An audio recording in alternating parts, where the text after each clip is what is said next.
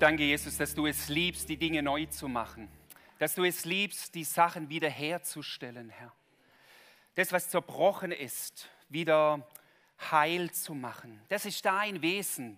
Du bist gekommen, um Dinge neu zu machen. Und das wollen wir und dürfen wir immer und immer wieder neu erfahren und auch jetzt ganz besonders in diesem Gottesdienst in Jesu Namen. Amen. Amen.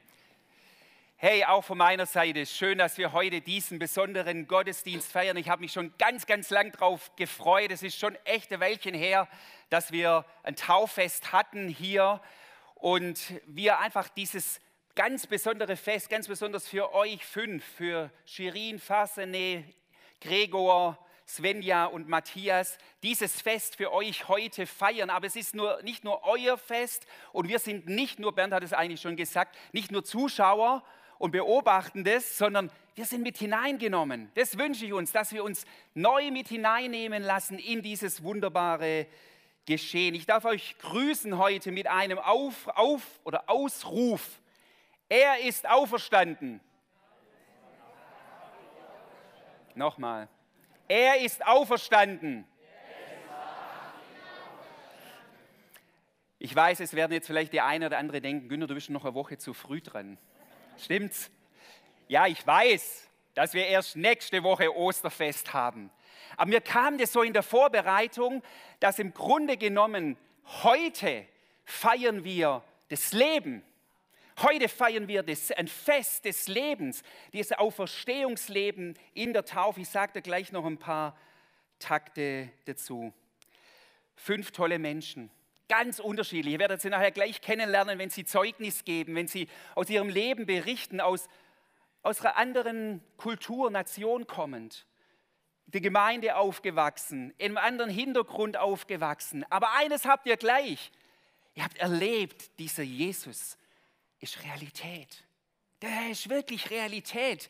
Und ihr lasst euch heute jetzt auf seinen Namen taufen. Und das ist ein Grund wirklich der Freude. Was haben wir denn heute? Eben Palmsonntag. Die Woche hinein, wo es hineingeht in diese Passion. Und wir wissen es, am Palmsonntag ist Jesus nach der Überlieferung der Evangelien in die Stadt Jerusalem eingezogen. Und die Leute haben, jetzt muss ich gucken, ob das sonst, ah doch, nee, das war jetzt schon eins zu weit. Die Leute haben gerufen, als Jesus da in diese Stadt Jerusalem eingezogen ist, haben sie gerufen, Hosanna, Hosanna. Das ist beides eben, Herr, hilf, aber hey, Hilfe ist da. Und dann heißt es weiter, gepriesen sei der, der kommt im Namen des Herrn, gepriesen sei das kommende Reich unseres Vaters David. Wisst ihr, in diesem Ausruf schwingt etwas von neuer Hoffnung mit. Wir haben gerade gesungen, du machst alles neu. Und ich habe den Empfinden, wenn man das liest, dieser Einzug in Jerusalem, dass da wie in den Leuten wieder was aufgebrochen ist, was lang vielleicht zugeschüttet war. Und dann kam wieder neu diese Hoffnung, hey, vielleicht ist er es. Oder sie haben es, hier haben sie es klar ausgesprochen. Er ist es, der Messias, der Sohn Gottes, der Erlöser, der uns befreit. Und dann ein paar Tage später hing diese Hoffnung am Kreuz. Und ich glaube, manche haben schon gedacht, und es gab so mehrere, die sich Messias genannt haben in dieser Zeit, nochmal einer, ja, der es versprochen hat und, naja, Hoffnung wieder zerbrochen. Und dann kam er, dieser Ostermorgen, der alles verändert hat, dieser Auferstehungsmorgen und wo deutlich wird, diesmal ist es anders. Es ist kein messianisches Strohfeuer, sondern es ist das bleibende, lebendige Feuer des Lebens siegt. Jesus ist wirklich der, von dem er sich, von dem er behauptet, dass er ist. Wir alle wissen, dass in dieser Zeit zwischen Palmsonntag, also das, was wir heute feiern, und nächsten Sonntag Ostern, das war so eine intensive Zeit. Die Evangelien haben wirklich ganz, also ein Großteil der Evangelien berichten nochmal über diese letzten Tage Jesu, diese Geschehnisse. Ich, neu, ich, ich lese gerade es für mich ganz neu oder mache das einmal in der Passionszeit, nehme mir ein Evangelium vor, wo ich die Passionsgeschichte lese. Ich habe Anfang der Woche gelesen, die Salbung Jesu in Bethanien vor seiner, vor der ganzen Passion, mit dem fängt vieles dann an. Und dann diese wichtige Lehre, die Jesus weitergibt und ganz besonders der letzte Abend mit Fußwaschung, mit Ankündigung der Verleugnung, mit Garten Gethsemane, des Ringen und dann das auch schreckliche Erlebnis dieser Brutalität an diesem Karfreitag. Es waren Tage voller Schmerz und Intensität und ich glaube, es ist wichtig, dass wir uns das immer wieder bewusst machen. Es war kein leichter Weg. Und jetzt müssen wir uns fragen, und ich komme da gleich jetzt zur Taufe, was es mit der Taufe zu tun hat. Warum nahm dieser Sohn Gottes, dieser Jesus, all diese Schmerz und diese Brutalität dieser Passionswoche auf sich? Und da gäbe es vielleicht manche Antworten. Vielleicht würdest du eine Antwort schön raushauen und sagen, ja, wegen dem oder jenem. Ich gebe euch eine Antwort, die Jesus selber gegeben hat, wo deutlich wird, für was das alles. Das stellen wir uns ja auch manchmal die Frage, hey, wenn du nicht weißt, für was du morgens aufstehst oder für was du dich einsetzt, wenn du dann nicht weißt, warum und wenn es dann herausfordernd wird, dann lässt man es ja eher eigentlich bleiben. Aber Jesus hatte ein ganz, ganz klares Ziel und das ist dieser Vers. Es, in Johannes 10, Vers 10 sagt Jesus, ich bin gekommen. Man könnte auch sagen, ich habe das alles auf mich genommen, weil er wusste ja, dass sein Kommen mit Schmerz verbunden ist. Ja? Ich bin gekommen, ihr fünf, dass ihr Leben habt. Dass wir Leben haben. Ich bin gekommen, dass wir Leben haben. Und dann ist ja das in diesem Vers noch nicht nur Leben, sondern Leben im Überfluss. Das ist sein Wunsch. Jetzt kann man sagen, ja, Jesus, sind nette Worte, die du dir hier beschreibst, aber für mich beschreibt es so gebündelt und fasziniert, was sein Herzschlag ist. Er möchte, egal ob du 80, 90 Jahre alt bist oder 10, 20, 30, 40, 50, egal, er will, dass du Leben hast und Leben im Überfluss. Wir schauen uns ganz gleich an, was, was könnte das sein, dieses Leben im Überfluss. Interessant ist dieses griechische Wort, das für Überfluss hier verwendet wird, heißt Perissos. Und das heißt so viel wie über das Notwendige hinausgehend. Ja? Oder außergewöhnlich und überfließendes Maß. Also Jesus gibt, will nicht nur, dass ihr tröpfchenweise Leben habt. Wir kommen gleich. Was heißt Leben? Da gibt es ja ganz unterschiedliche Definitionen. Gib mal im Internet ein und sag Leben oder Sinn des Lebens. Was macht Lebens aus? Da kriegst du tausend Antworten. Was meinte Jesus mit Leben? Und auch Leben im Überfluss. Aber dafür ist er in die Welt gekommen. Wir sollen das nie, nie vergessen. Dafür er, hat er das alles auf sich genommen, damit wir Leben haben. Dass wir nicht nur funktionieren. Wir sind nicht geschaffen, nur zu funktionieren und irgendwie unser Leben hinter uns zu bringen, sondern dass wir Leben haben. Die Frage ist, was bedeutet dieses Leben? Ich möchte dann noch zwei Verse, vor allem diesen noch in Römer 6. Ich weiß, den bringe ich immer wieder in der Taufe, aber das ist für mich der Klassikvers. Das ist für mich der Vers, der für mich erklärt, warum wir taufen. Wir taufen doch nicht nur, weil das irgendwie in unserem Gemeindelabel drin ist. Das ist doch viel zu wenig. Und um das geht es mir auch gar nicht, sondern Paulus schreibt hier, und jetzt, wenn wir es, es geht um Leben, er sagt in Römer 6 folgendes.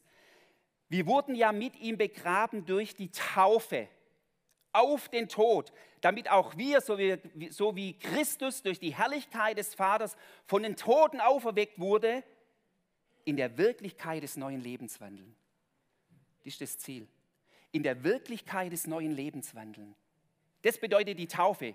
Habt ihr das im Hinterkopf? Jesus sagt, ich bin gekommen, damit ihr Leben habt im Überfluss. Und hier sagt Paulus, in der Taufe werdet ihr in seinen Tod hinein getauft, aber ihr werdet auferweckt, damit ihr in der Neuheit, in der neuen Wirklichkeit des neuen Lebens wandelt. Und dann finde ich auch so schön das Bild, denn wenn wir mit ihm zusammengewachsen sind, ihm gleich geworden in seinem Tod, so werden wir auch in der Auferstehung gleich sein. Dieses Bild von zusammengewachsen. Wisst ihr? Und das ist, das ist das, was geistlich in der Taufe geschieht.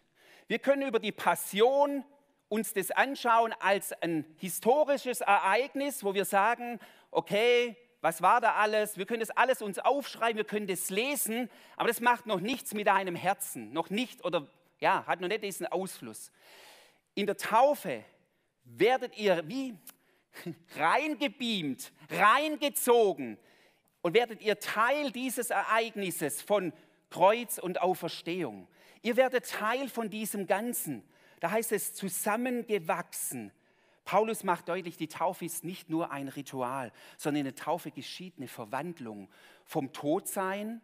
Und das, wenn ihr Römer 6 mal lest, ähm, da geht es diesem, aus diesem Machtbereich von Sünde und all das, was dein Leben zerstört, hinein in diese neue Wirklichkeit, in den Machtbereich des lebendigen Gottes.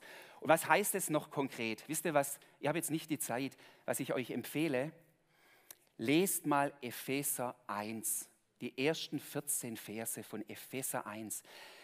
Epheser 1, wenn wir über Leben reden, was bedeutet denn das erfüllte Leben? Da sagt Jesu, äh, Paulus sagt, wir sind gesegnet mit allen geistlichen Segnungen aus der Himmelswelt. Und dann zählt er auf, was das, die neue Lebenswirklichkeit, von der Paulus hier in diesem Taufvers spricht, was das alles bedeutet.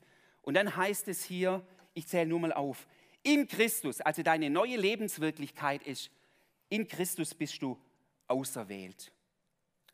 Bist du Kind Gottes. Lebst du aus dem Reichtum der Gnade.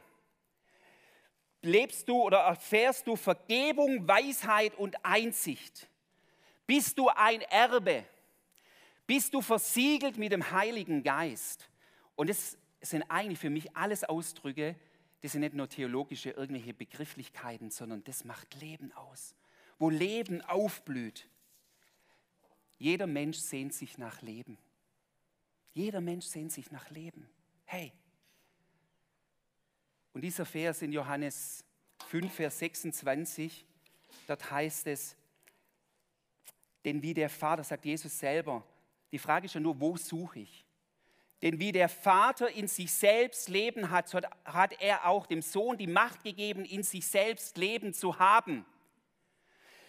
Was sagt dieser Vers? Nicht ich habe Leben automatisch in mir selber. Kein Mensch kann wirkliches Leben aus sich selber produzieren. Nur einer hat es, der Schöpfer allen Lebens.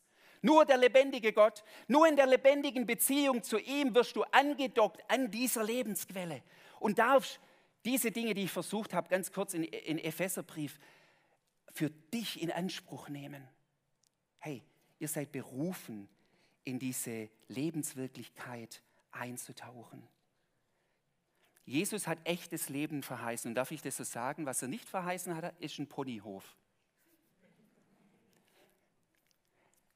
Jesus hat nicht verheißen, dass wir immer auf der grünen Aue und immer am frischen Wasser sind. Jesus hat selber in seiner eigenen Taufe das Erste, was er nach seiner eigenen Taufe erlebt hat, war nicht grüne Aue, sondern Wüste. Und wisst ihr, auch wenn dein Leben manchmal herausfordernd sein wird, aber wenn du angeschlossen bist, wenn du hineingenommen bist in diese Lebenswirklichkeit, die Jesus dir anbietet, wenn du weißt, ich bin verwoben mit diesem Leben für jetzt und in alle Ewigkeit, dann gibt es dir Kraft, auch in Wüstenzeiten. Ich schließe.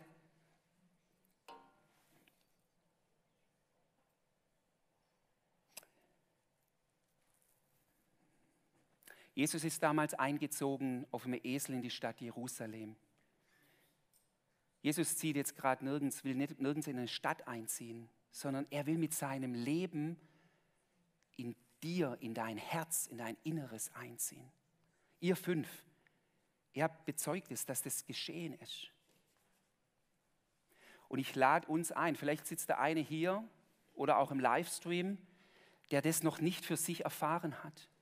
Der das für sich noch nicht erfahren hat, dass dieses Lebenswirklichkeit, von der ich gerade gesprochen habe, wirklich Realität werden kann. Ich sage dir, die kann auch oder die will auch für dich Realität werden. Da gibt es nicht eine Elite, nur für die ist es. Jesu Wunsch, wo er sagt, ich bin gekommen, damit ihr Leben habt, Leben im Überfluss. Das ist für alle Menschen. Und ich kann euch nur einladen, euch aufzumachen. Und das Gleiche noch auch Thema Taufe. Wir werden im Juli wieder die nächste Taufe haben. Ich habe das gerade nur angeschnitten, dem Römervers. In der Taufe geschieht genau dieses, feiern wir genau dieses, dass ihr verwoben werdet mit diesem Auferstehungsleben. Ihr tretet hinein in einen neuen Raum von Leben. Wenn wir euch untertauchen und wieder raufholen aus diesem Taufwasser, dann ist das einen Seite symbolisch, natürlich braucht es immer unseren Glauben auch dazu, gar keine Frage.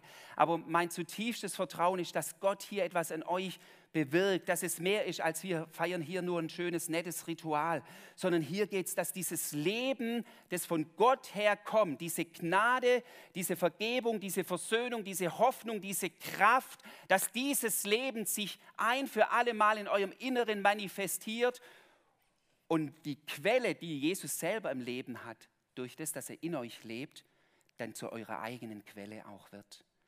Und darauf freuen wir uns jetzt gleich auf euer Zeugnis. Ich möchte noch mit uns beten.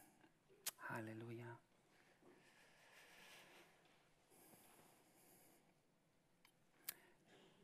Ich danke dir, Jesus Christus, dass du uns deutlich machst, worum es dir geht. Dir geht es nicht um Religion, sondern dir geht es um Leben.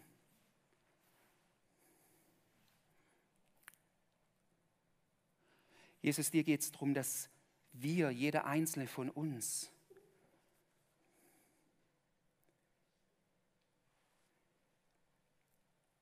hineintreten. Du lädst uns ein in diese Wirklichkeit, von allen geistlichen Segnungen aus der Himmelswelt.